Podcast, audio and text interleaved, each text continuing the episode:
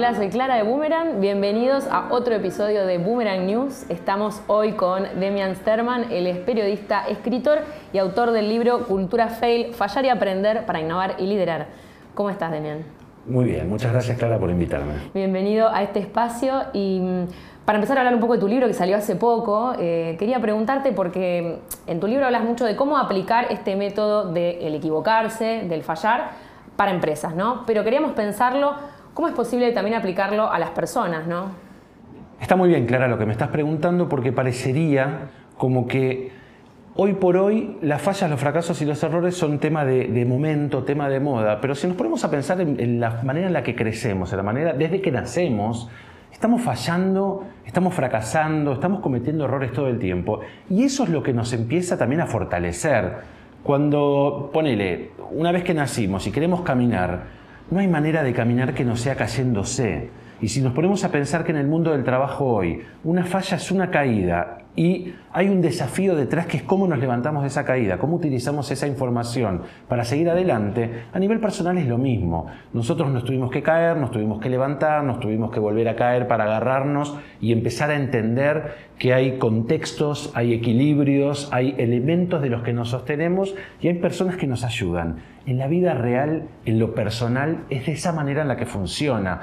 Uno cree que si no falla está bien. No, por el contrario, si no fallas no aprendes. A las personas que les sale o que uno ve hacia afuera que todo les sale bien, en realidad no les sale todo bien. Nosotros estamos, estamos, estamos siempre viviendo con una imagen de, de, proyecto final, ¿no? de, objetivo cumplido y no de proceso hacia ese objetivo nosotros tenemos que empezar a, a, enfocarnos en los procesos y no tanto en los resultados.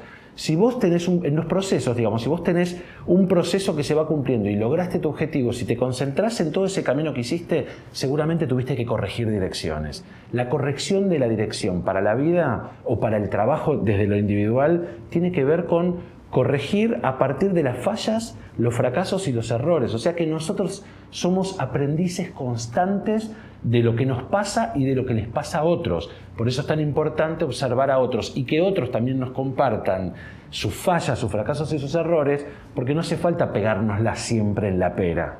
También está muy bueno observar a otros y no repetir fallas de otros y ver cómo aprendieron y, y probar nosotros. Vos decís, si uno no falla, no aprende, pero ¿cómo efectivamente lidias con eso? O sea, uno se equivoca y en el momento, ¿cómo ves eh, el cómo puedo convertir esto en algo positivo? Mira, hay una palabra que se usa mucho ahora que es resiliencia, o que se viene usando. ¿Qué es la resiliencia? La resiliencia es una palabra antiquísima que se usó en la física para describir lo que se dobla y no se rompe. Este, y me parece que tiene que ver con eso, con poder entender que la frustración es casi una herramienta que nos metieron desde el siglo pasado para poder eh, justificar el exitismo con el que nos educaron. El éxito, y aparte si te pones a pensar, digo, estoy pensando un poco en voz alta, ¿no? tratando de reflexionar con voz acá clara en, este espacio.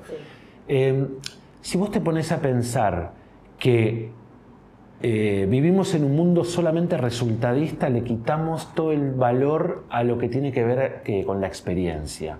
Y lo más valioso que nosotros tenemos es la experiencia. ¿Qué le diría yo a una persona que se está deprimiendo porque las cosas no le salen bien? Le diría, pero estás haciendo cosas. El que no se equivoca es el que no hace.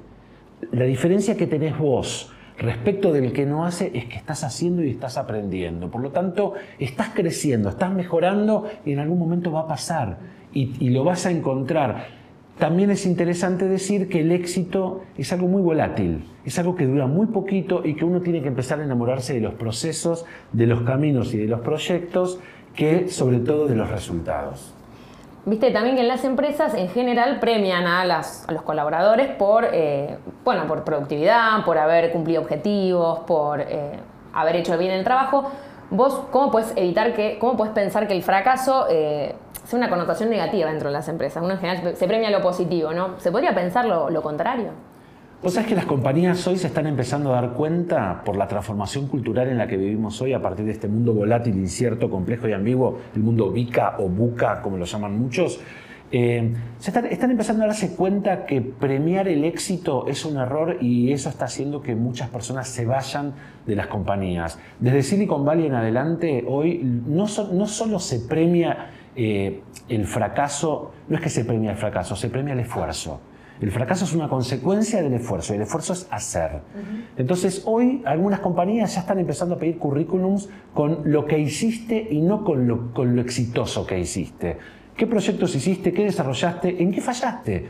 Porque si te pones a pensar que alguien que falló en algo es alguien que aprendió sobre eso, probablemente tenga más desarrollada la resiliencia frente a esas situaciones que otro al que solo te cuenta lo que, lo que hizo bien. Y por ahí lo que hizo bien no lo hizo bien solo esa persona, formó parte de un equipo a lo que le salió bien y esa persona no aprendió. O sea que lo primero que tengo para decirte respecto de esta pregunta es que hoy las compañías que están queriendo no desaparecer, porque este mundo está haciendo que las grandes compañías tengan que pensar sus estrategias, sus estructuras y irse a, formatos más ágiles, donde hoy Jeff Bezos diría eh, reuniones de equipos donde hay que pedir más de dos pizzas sobre gente. En realidad eso simplemente quiere decir que tenemos que pensar modos de trabajo mucho más dinámicos, mucho más ágiles, donde el hacer y el intentar eh, también tenga premio. Y te digo algo más eh, respecto de esto, que eh, estamos muy acostumbrados a decir, hice un experimento y me salió mal. Es un error garrafal porque los experimentos por definición no saben de resultados. Si estás experimentando, vos no sabés cuál es el resultado. Hay una tendencia, vos crees que y por eso probás. Pero atento, porque si estás experimentando el resultado que tengas, por ahí te da mucha más información y te da muchos más beneficios de lo que vos esperabas que hubiera. ¿Y las personas pensás que pueden crecer dentro de una empresa que la empresa, donde la empresa misma no aprende de sus errores? Cuando una empresa no ve, no avanza. Si esa persona quiere crecer, no va a crecer. Lo que sí puede hacer esa persona es ayudar a su compañía a modificar eh, la cultura de trabajo y a ser parte de este equipo de transformación cultural. Hoy las compañías y las personas tienen que crecer de manera pareja. Y si vos ves que querés crecer en una compañía que es tan rígida, para que en donde vos no encontrás ese lugar, probablemente tu crecimiento esté fuera de esa caja y tu compañía va a tener que evaluar cómo va a crecer esa compañía si no está apta para, para tener una actitud resiliente y poder eh, estar más maleable y poder acomodarse a los tiempos que corren hoy. Para quienes nos escuchan, vamos a pedirte algunos tips, ¿no? Eh, así como consejos fáciles para eh, poder construir nuestra propia cultura fail en nuestros trabajos, en nuestra vida en general. Algunos tips. Mira, un tip fundamental, sobre todo, eh, creo entender esto que me estás preguntando también es para no frustrarte con tus propios proyectos, ¿no? ¿Qué pasa con los proyectos? Nosotros estamos llenos, todos estamos llenos de proyectos, pero para que los proyectos pasen, salgan del cajón, hay que probarlos. Para probarlos, ahí pueden pasar dos cosas importantes. Tenés una gran idea, puede ser que esa gran idea no sea para ese momento o no sea para ese lugar. Te doy un ejemplo. Tenés que hacer, por lo menos, eh, tratar de hacer un análisis contextual eh, para poder entender si esa idea en ese lugar podría ir. O arrancar por otro lado, no tenés una idea, pero sí haces un análisis del lugar para poder detectar una oportunidad. Por ahí te das cuenta del lugar donde vos querés desarrollarte que por el análisis que haces hay algo que no está pasando o hay algo que no se está haciendo. Y, es, y una vez que detectaste esa oportunidad, podés pensar ideas para poder mejorar la condición o en la que vivan o en la que se, o en la que se desarrollan. Lo que sí tenés que tener claro que hoy por hoy una buena idea para que funcione tiene que venir a solucionar un problema. Ahora, ¿qué tenés que hacer también? Rodearte de gente apta para poder desarrollar esa idea. Tu mejor amigo, si no cumple con la capacidad o con la habilidad necesaria para que ese proyecto se desarrolle, por ahí no sea la mejor compañía para ese equipo. Podés salir y divertirte, conversar y que sea un feedback pero para que un proyecto se desarrolle tenés que armar un equipo con capacidades y habilidades necesarias para poder hacerlo. Y por último, eh, que, yo te podría decir respecto de, los proyectos y las personas, eh, pensar siempre en las capacidades de la resiliencia, poder eh, saber sobre todo que, si te que te podés doblar pero que no te tenés que romper, que las cosas no te van a salir y simplemente tenés que aprovechar esa energía o, contagiarte de energía de otros y, y pensar que un proyecto que no sale por ahí es el mejor comienzo para otro proyecto que pueda salir. Y Demian, ¿tienes algún ejemplo, alguna empresa, organización que haya, a partir de un fracaso, llegado al éxito? Te puedo dar un ejemplo miles de ejemplos de todos los libros que fui haciendo y que fui este, investigando, pero Instagram.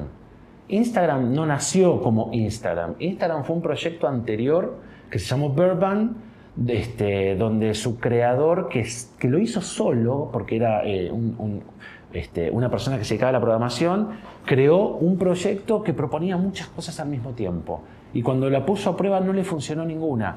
Eh, tenía gamification, tenía red social, tenía este, geolocalización.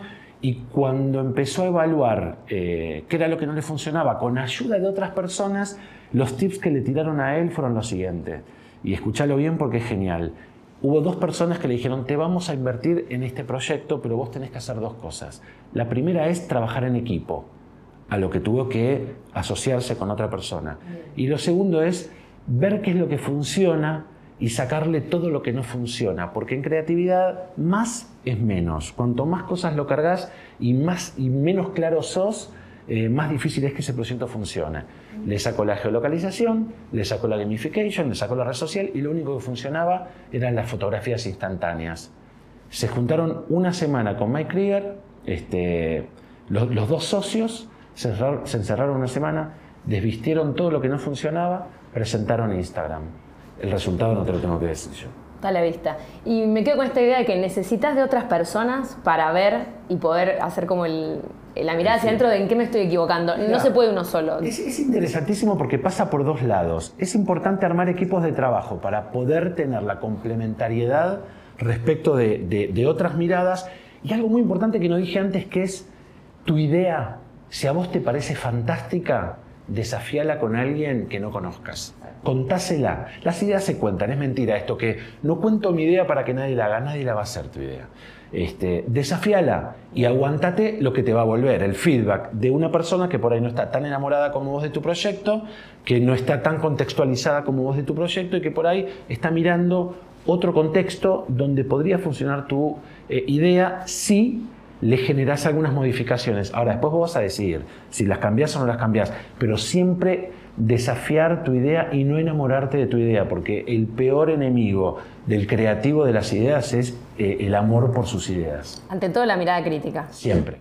Demian, ¿dónde podemos eh, conseguir tu libro? Que salió hace poquito, como decíamos, eh, para que quienes escuchan puedan acceder a él. Bueno, ya que lo nombras, mi libro se llama Cultura Fail, Fallar y Aprender para Innovar y Liderar. Es un libro que aporta una mirada moderna al mundo cultural en el que vivimos en el trabajo, sobre todo. Se puede conseguir eh, em, en ebook en todas las plataformas y, si lo querés físico en toda Latinoamérica y España. Por ahora eh, no llegamos a otros idiomas, pero esperamos ansiosos que alguien se anime a traducirlo. Muchísimas gracias, Demian. Gracias, Clara, por la invitación. Cultura Fail, fallar y aprender para innovar y liderar. Estuvimos hablando con Demian Sterman. Nos encontramos en el próximo episodio de este podcast eh, Boomerang News. Hasta la próxima. Si estás buscando trabajo o conoces a alguien que esté buscando, te recomiendo entrar en www.boomerang.com. Vas a encontrar miles de búsquedas nuevas cada semana. Boomerang.com Laburamos para que consigas ese laburo.